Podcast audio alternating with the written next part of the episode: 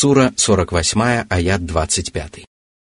هم الذين كفروا وصدوكم عن المسجد الحرام والهدي معكوفا أن يبلغ محله ولولا رجال مؤمنون ونساء مؤمنات لم تعلموهم أن تطؤوهم فتصيبكم منهم معرة بغير علم ليدخل الله في رحمته من يشاء لو تزينوا لعذبنا الذين كفروا منهم عذابا أليما Всевышний перечислил факторы, которые побуждают мусульман сражаться с язычниками. Они отказались уверовать в Аллаха и Его посланника – и не пустили пророка и верующих совершать паломничество, чтобы выразить свое почтение дому Аллаха. Они задержали жертвенных животных и не позволили довести их до места заклания, то есть до Мекки, где по окончании малого паломничества совершается обряд жертвоприношения. Курейшиты стремились показать всю свою несправедливость и враждебность по отношению к правоверным и провоцировали мусульман на войну с ними – но у мусульман были причины воздержаться от кровавого сражения. Во-первых, среди жителей Мекки были верующие мужчины и женщины. Они жили бок о бок с многобожниками и могли пострадать в результате сражения. Некоторых из них мусульмане не знали и могли бы затоптать и тем самым совершить грех, не ведая об этом. Во-вторых, Аллах решил спасти некоторых из многобожников от неверия и заблуждения и вывести их на прямой путь. Это было еще одной причиной, в связи с которой Всевышний удержал мусульман от битвы. Но если бы неверующие отделились от верующих, то Аллах разрешил бы правоверным вступить с ними в кровавую схватку, а затем помог бы им разгромить язычников. Сура 48, аят 26. إذ جعل الذين كفروا في قلوبهم الحمية حمية الجاهلية فأنزل الله سكينته على رسوله وعلى المؤمنين وألزمهم كلمة التقوى وكانوا أحق بها وأهلها وكان الله بكل شيء عليما. «О Мухаммад! Неверующие лелеяли в своих сердцах ярость времен невежества. Они испытывали ненависть и отвращение к словам во имя Аллаха Милостивого, Милосердного, которыми ты хотел начать договор между вами. Они не впустили тебя войти в родной город в тот год, когда ты вознамерился совершить паломничество, чтобы люди не сказали, что мусульмане вошли в Мекку, сломив сопротивление курейшитов. Так поступают только невежественные люди.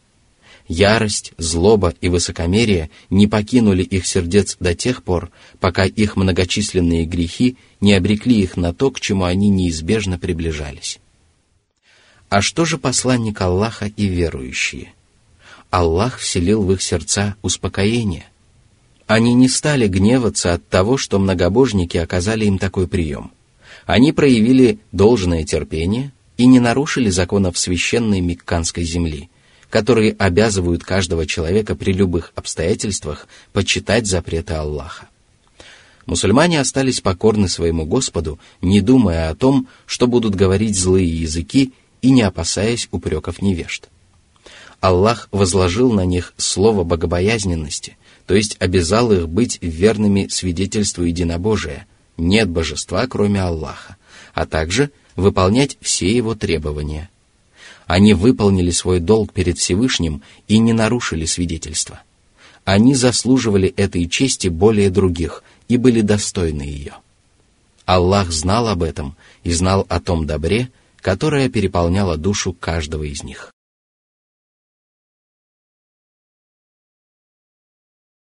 Сура 48, аят 27.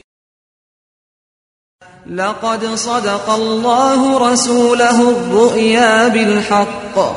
لتدخلن المسجد الحرام إن شاء الله. آمنين. آمنين محلقين رؤوسكم ومقصرين لا تخافون. فعلم ما لم تعلموا فجعل من دون ذلك فتحا قريبا. Речь идет о сновидении, которое посланник Аллаха увидел в Медине. Он рассказал своим сподвижникам, что видел, как они входят в Мекку и совершают обход вокруг Каббы.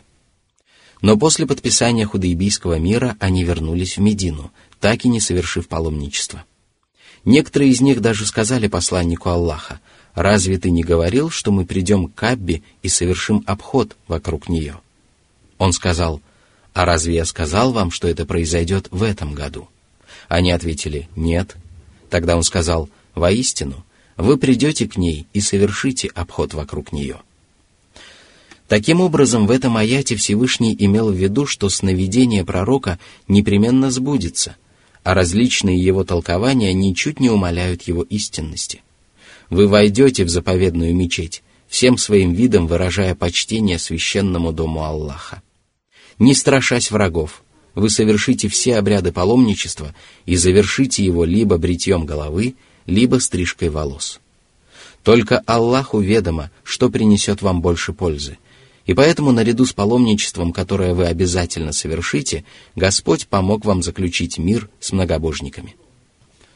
После случившегося в Худайбии сердца многих мусульман пришли в смятение от того, что им была неясна мудрость божественного замысла – Тогда Всевышний объяснил им, в чем состоит мудрость и польза такого решения, и они убедились в том, что это и все остальные предписания Аллаха ведут их к прямому пути и милости Господней.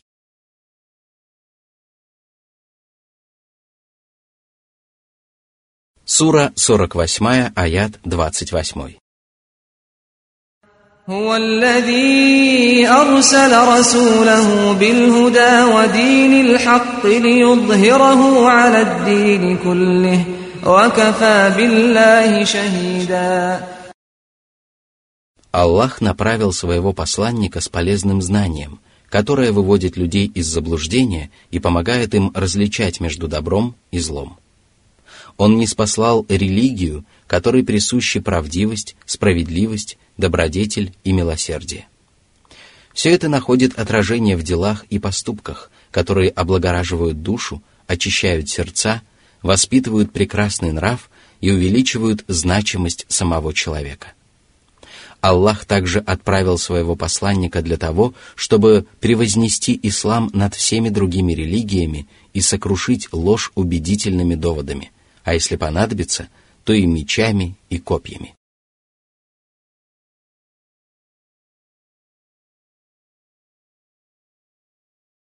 Сура 48, аят 29.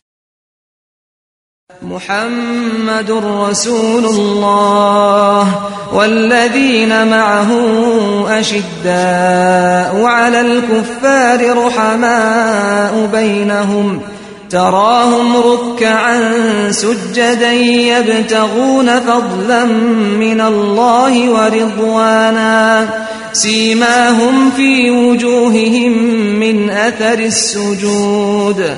ذلك مثلهم في التوراة ومثلهم في الإنجيل كزرع أخرج شطأه فآزره فاستغلظ فآزره فاستغلظ فاستوى على سوقه. يعجب الزراع ليغيظ بهم الكفار. وعد الله الذين آمنوا وعملوا الصالحات منهم مغفرة وأجرا عظيما Мухаммад является посланником Аллаха, а мухаджиры и ансары, которые окружают его, являются истинными верующими. Они обладают самыми прекрасными качествами, – они усердно сражаются с многобожниками и прикладывают все силы для уничтожения неверия. Они беспощадны к врагам Аллаха, и потому неверующие унижены и бессильны перед ними.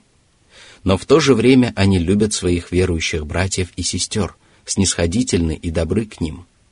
Вместе они подобны единому организму, и каждый из них желает для своего брата того же, что и для себя. Так они строят свои взаимоотношения с людьми. А что касается их отношений с Аллахом, то они совершают много молитв, и поэтому ты видишь их преклоняющимися и падающими ниц. Тем самым они ищут милости и благоволения Аллаха. Довольство Аллаха и его щедрая награда – вот их единственная цель. Благодаря частому усердному и прекрасному поклонению их лица стали излучать свет, и на них появились следы челобития. Искренние молитвы сделали их души светлыми, а лица – величественными. Так их описал Всевышний в Торе, которая была неспослана пророку Мусе. А в Евангелии они представлены в образе посева, на котором вырос росток и укрепил его. Он все крепнет и выпрямляется на своем стебле, приводя в восхищение сеятелей своим совершенством, красотой и прямотой. Всевышний сравнил сподвижников с посевом. Они приносят пользу людям, и люди нуждаются в них. Их сильная вера и решительные поступки подобны стеблю и ветвям посева. А новообращенные мусульмане подобны молодым побегам. Они растут и догоняют своих предшественников и помогают им продолжать начатое дело, надлежащим образом исповедовать религию Аллаха и нести ее остальному человечеству. Они вызывают гнев у неверующих, которые вступают в схватки и сражения с мусульманами и становятся свидетелями их единства и непреклонности перед врагом. Затем Аллах поведал о том, что сподвижники воплотили в себе два превосходных качества – веру и праведные деяния.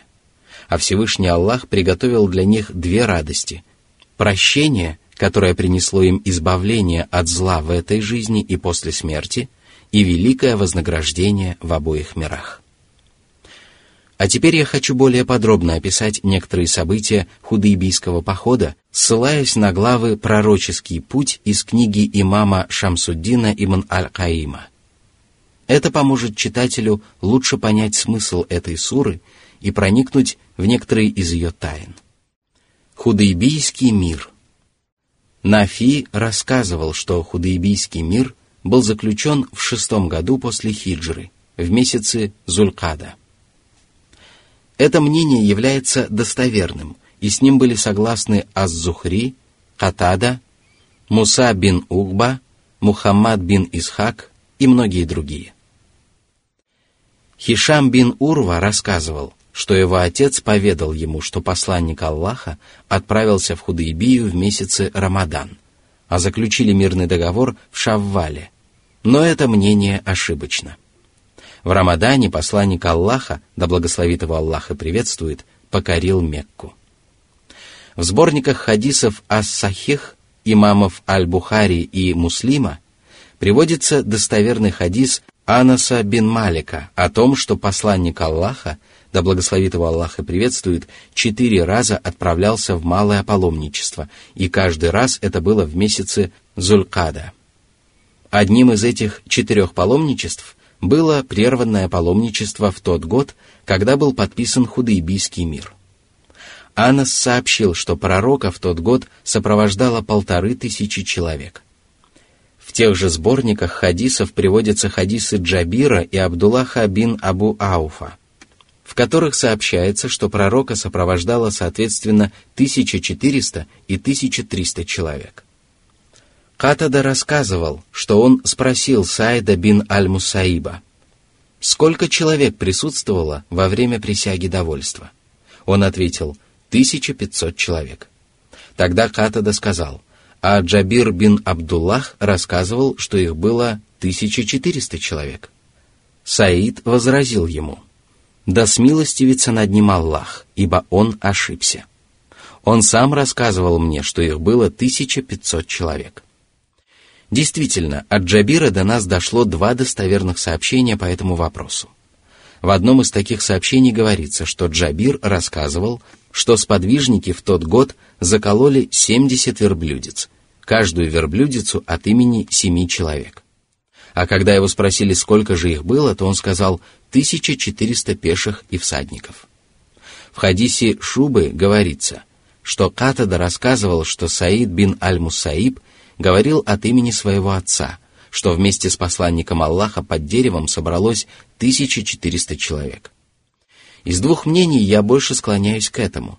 Оно опирается также на высказывания Аль-Бара бин Азиба, Макиля бин Ясара, Аль-Мусайба бин Хузна и на наиболее достоверное сообщение от имени Саламы бин Аль-Аква.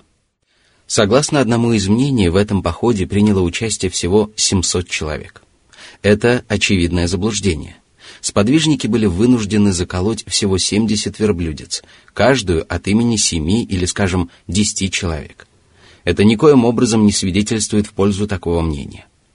В хадисе совершенно ясно сказано, что семеро мусульман приносили в жертву одну верблюдицу и что всего было заколото 70 животных. Допустим, что в жертвоприношении приняли участие все мусульмане. Тогда получается, что их было всего 490 человек, а не 700. Но лучше всего не делать ненужных расчетов, а обратиться к самому хадису, в котором однозначно сказано, что их было 1400 человек. Когда они дошли до Зульхулейфы, посланник Аллаха, да благословит его Аллаха приветствует, велел обстричь жертвенных животных и надеть на них ожерелье – надел ритуальную одежду паломника и произнес намерение совершить умру, то есть малое паломничество. Затем он послал вперед одного из хузаитов, чтобы тот разузнал, что предпринимают курейшиты. Когда мусульмане приблизились к местечку Усфан, этот человек вернулся к пророку и сказал, «Только что я видел Каба бин Луэя. Они взяли с собой эфиопов и собрали огромное войско. Они готовы сразиться с тобой и помешать тебе вступить в Мекку. Посланник Аллаха, да благословит его Аллаха приветствует, посоветовался со сподвижниками. Не напасть ли нам на поселение эфиопов, которые отправились помогать курейшитам? Мы разгромим их, и так они лишатся своих родственников и будут сильно опечалены. Если же им удастся спастись, то Аллах сам покарает их. Или лучше продолжить путь в Мекку и сразиться с теми, кто попытается остановить нас?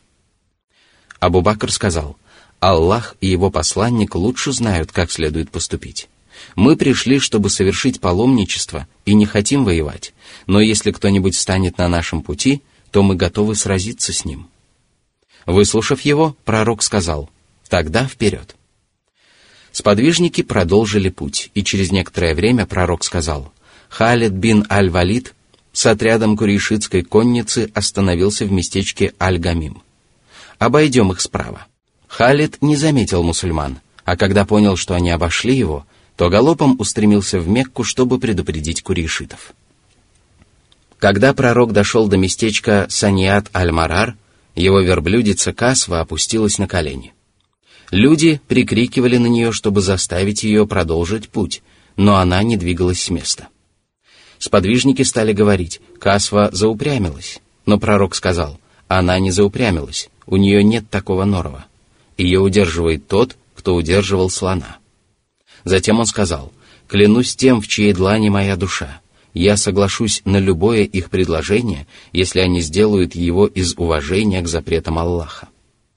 Затем пророк прикрикнул на верблюдицу, и она тотчас вскочила на ноги. Наконец мусульмане дошли до Худайбии. Там они нашли колодец, в котором почти не было воды. Сподвижники стали понемногу пить из него, но быстро осушили его. Они пожаловались посланнику Аллаха, да благословит его Аллаха приветствует, и он вынул из своего колчана стрелу и велел им вставить ее в дно колодца. Вода стала прибывать и пребывала до тех пор, пока сподвижники не ушли оттуда.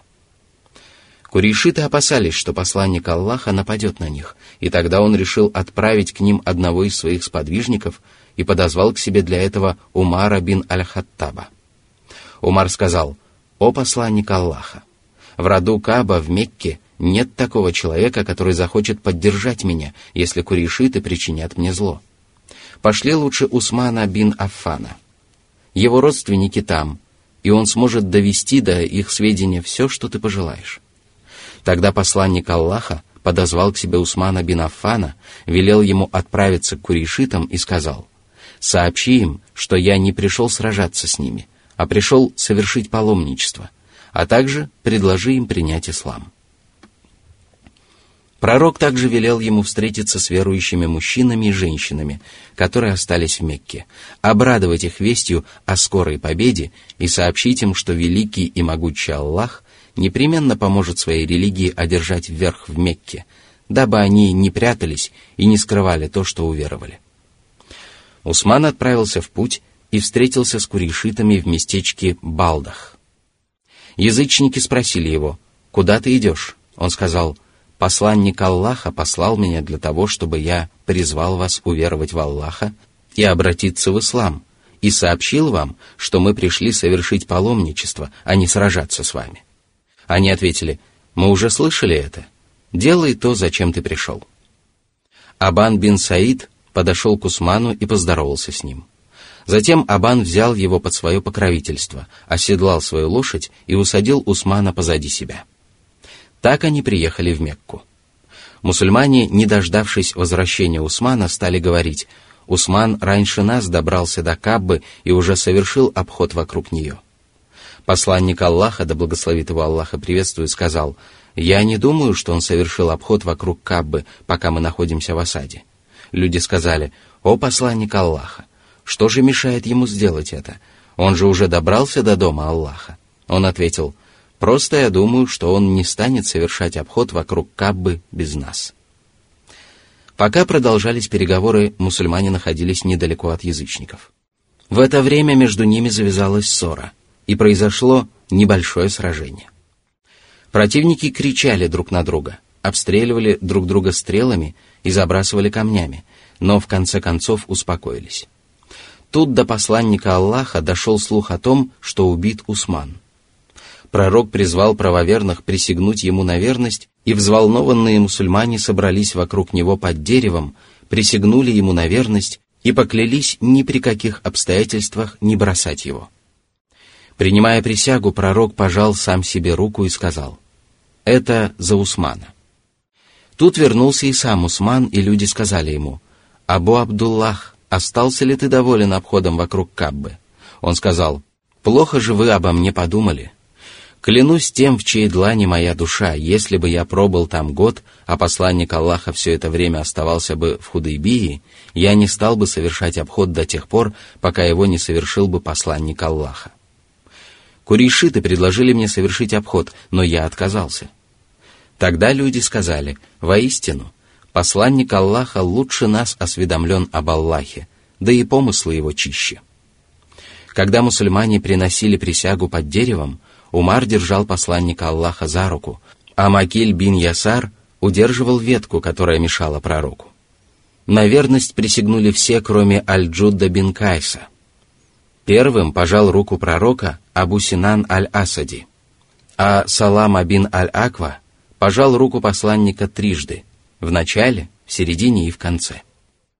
Одним из первых к посланнику Аллаха прибыл Будейл бин Варка из рода хузаитов, вместе с несколькими своими сородичами. Они были наперсниками посланника Аллаха в Тухаме. Будейл сказал, «Я пришел от Каба бин Луэйя и Амира бин Луэйя. С огромным войском они спустились к водам Худейбии. Они взяли с собой даже молодых верблюжат с их матерями. Они собираются сразиться с тобой и не желают впускать тебя в Мекку. Посланник Аллаха сказал, «Мы не пришли сражаться, а пришли для того, чтобы совершить паломничество. Курейшиты и без того изнурены войной, которая принесла им много горя. Если они пожелают, то я заключу с ними временное перемирие, и тогда они оставят меня в покое. Если они пожелают, то могут принять ислам, как это делают другие. Если же они непременно хотят сразиться с нами, то они уже собрали все свои силы. Клянусь тем, в чьей длани моя душа. Мы будем сражаться с ними за наше дело, пока не погибнем все как один, или пока Аллах не завершит начатое им дело. Будейл выслушал его и сказал, «Я передам им твои слова». Он пришел к Куришитам и сказал, я был у этого человека и слышал то, что он говорит. Если хотите, я передам вам его слова. Глупые невежды стали кричать, «Нам не нужно, чтобы ты рассказывал нам о нем». Но мудрые старейшины сказали, «Говори, что услышал». Когда Будейл закончил, Урва бин Масуд из племени Сакиф сказал, «Он сделал вам разумное предложение. Примите его и позвольте мне отправиться к Мухаммаду. Они сказали, ступай к нему. Урва пришел к пророку и начал с ним переговоры. Пророк сказал ему то же, что и Будейлу. Тогда Урва сказал, «О Мухаммад, может быть, ты сможешь уничтожить свой народ. Но слышал ли ты, чтобы до тебя кто-либо из арабов губил своих близких? Но может случиться, что все обернется иначе, и мне кажется, что тогда очень многие из твоих людей побегут и бросят тебя». Тут вмешался Абу Бакр и сказал, «Пососи Улад, это мы-то побежим и бросим его». Урва спросил, «Кто это сказал?» Абу Бакр назвал себя. Тогда Урва сказал, «Клянусь тем, в чьей длани моя душа, если бы не то добро, которое ты мне сделал и за которое я тебя до сих пор так и не отблагодарил, то я бы ответил тебе». Он продолжал беседовать с пророком и время от времени брал его за бороду. Рядом с пророком с мечом в ножнах стоял Аль-Мугира бин Шуба со шлемом на голове. Когда Урва в очередной раз протянул руку к бороде пророка, Аль-Мугира ударил его по руке концом ножен и сказал, «Убери руку от бороды посланника Аллаха». Урва поднял голову и спросил, «Кто ты?» Он ответил, «Аль-Мугира бин Шуба». Он сказал, «Не ты ли оказался самым вероломным из нас?» Дело в том, что перед тем, как принять ислам, Урва убил в дороге всех своих спутников, забрал их имущество и пришел к пророку. Посланник Аллаха сказал ему, «Я принимаю то, что ты обратился в ислам, но не возьму ничего из твоего богатства». Затем Урва начал наблюдать за сподвижниками посланника Аллаха и увидел, что стоило пророку отхаркнуться, как один из них подставлял руку, а затем начинал растирать слизь по коже и по лицу. Когда он отдавал какое-либо распоряжение, они тотчас выполняли его, а когда он совершал омовение, они боролись друг с другом за воду, которой он умылся. Стоило ему заговорить, как они притихали. Из уважения к пророку они даже не осмеливались пристально посмотреть на него. Урва вернулся к курейшитам и сказал, «О мои соплеменники, клянусь Аллахом, я побывал у многих царей. Я был у Хасроя, Цезаря и Негуса» но, клянусь Аллахом, я не видел, чтобы окружение этих царей почитало их так, как сподвижники Мухаммада почитают его. Клянусь Аллахом, стоит ему отхаркнуться, как один из них подставляет свою руку, а затем начинает растирать слизь по коже и лицу. Стоит ему отдать распоряжение, как они тотчас выполняют его. Когда он умывается, они почти дерутся за воду, которая остается после него, а когда он разговаривает, они притихают. Из уважения к нему они даже не осмеливаются пристально посмотреть на него. Он сделал вам разумное предложение. Примите его. Некий человек из рода Кинана сказал, «Разрешите и мне отправиться к Мухаммаду». Ему позволили сделать это, и когда он подходил к пророку, тот сказал, «Это такой-то, его народ почитает жертвенных животных. Проводите его к ним» мусульмане встретили его восклицаниями паломников и показали ему жертвенных животных. Тогда он сказал, «Свят и безупречен Аллах. Этим людям не следует мешать совершить паломничество». Затем он вернулся к мекканцам и сказал, «Я видел, что жертвенные животные обстрижены и украшены ожерельями. Я считаю, что мы не должны мешать им совершить паломничество». Тут Микрас бин Хавс поднялся на ноги и сказал, «Позвольте и мне отправиться к нему». Завидев его, пророк сказал, «Это Микрас бин Хавс. Он человек нечестивый».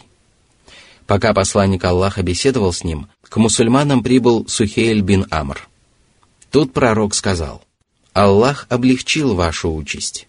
Сухейль предложил посланнику заключить с курейшитами договор, и он подозвал писца, а затем велел ему «Пиши» во имя Аллаха, милостивого, милосердного. Сухейль возразил, клянусь Аллахом, мы не знаем никакого милосердного. Напиши лучше во имя Аллаха. Мусульмане воскликнули, клянемся Аллахом, мы начнем договор только словами во имя Аллаха милостивого, милосердного. Но пророк сказал, пиши во имя Аллаха. Затем он сказал, пиши дальше. К нижеизложенному соглашению пришли посланник Аллаха Мухаммад.